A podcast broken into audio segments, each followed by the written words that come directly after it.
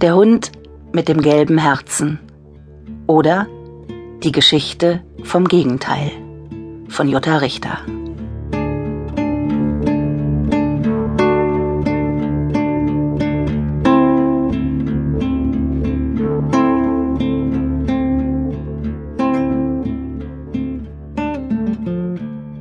Was machst du da?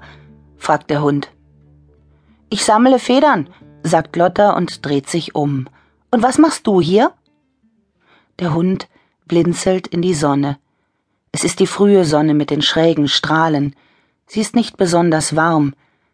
Der Hund ist klein und schwarz und mager und sehr schmutzig. Ich habe dich gefragt, was du hier machst, sagt Lotta. Der Hund setzt sich ins Gras und fängt an, seine rechte Vorderpfote zu lecken.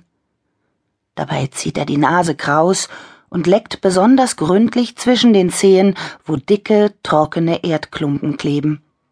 Er tut so, als hätte er nichts gehört. Lotta schüttelt den Kopf und ärgert sich. Du bist wohl taub. Nein, sagt der Hund und hört nicht auf zu lecken. Du sprichst wohl nicht mit jedem. Nein, sagt der Hund, nicht mit jedem. Schade, sagt Lotta. Der Hund hebt den Kopf und sieht sie an. Die Sonne blendet ihn. Er sieht, wie Lotta etwas aus einer großen roten Stofftasche zieht. Es ist ein Paket, ein viereckiges Paket. Es ist in braunes Papier eingewickelt. Lotta macht es auf. Was hast du da? fragt der Hund. Mandelkuchen, sagt Lotta und beißt ein großes Stück ab. Der Hund leckt sich die Lippen. Er kann jetzt die Mandeln riechen und den Zucker und die Eier und die Milch. Er weiß nicht mehr, wann er das letzte Mal so nah neben einem so großen Stück Mandelkuchen gesessen hat. Lotta kaut, schluckt und beißt wieder in den Kuchen. Der Hund schluckt auch.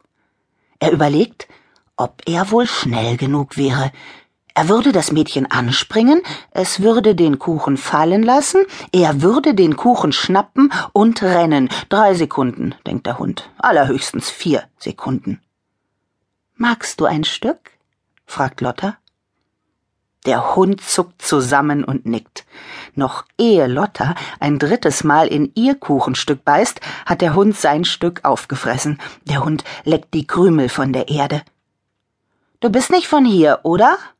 Nein, sagt der Hund, nicht von hier. Woher kommst du denn? Von weit, sagt der Hund. Hast du dich verlaufen? Der Hund denkt nach. Wahrscheinlich gibt es dort, wo sie wohnt, noch mehr Kuchen. Wahrscheinlich gibt es dort auch all die anderen Leckereien, von denen er unterwegs in den zugigen Feldscheunen geträumt hat. Knusprige Hähnchenhaut und Leberwurstbrote, Sahnepudding und Milchreis. Der Hund ist schon lange unterwegs. Er kann die zugigen Feldscheunen längst nicht mehr zählen, in denen er nachts hungrig eingeschlafen ist. In Glücksnächten war er dummen jungen Katzen begegnet, die ihm fauchend eine frische Maus überlassen hatten. Aber Glücksnächte gibt es genau so selten wie Glückstage und meistens waren die Nachtkatzen alt und gerissen gewesen und hatten dem Hund die Nase blutig gekratzt.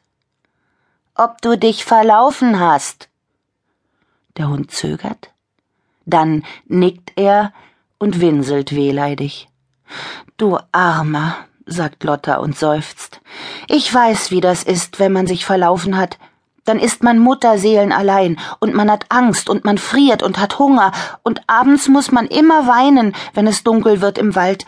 Dann kommen die Nachtgespenster raus und heulen und knistern und rascheln und gruseln.